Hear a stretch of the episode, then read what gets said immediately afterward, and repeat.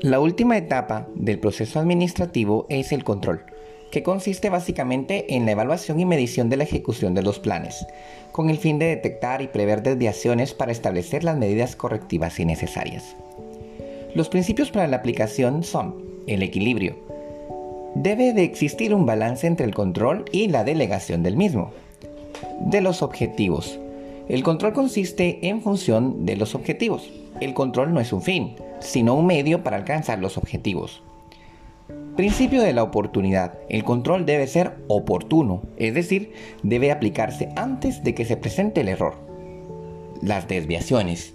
Todas las desviaciones que se originen deben de analizarse detalladamente y saber por qué surgieron, para que en un futuro no se vuelvan a presentar.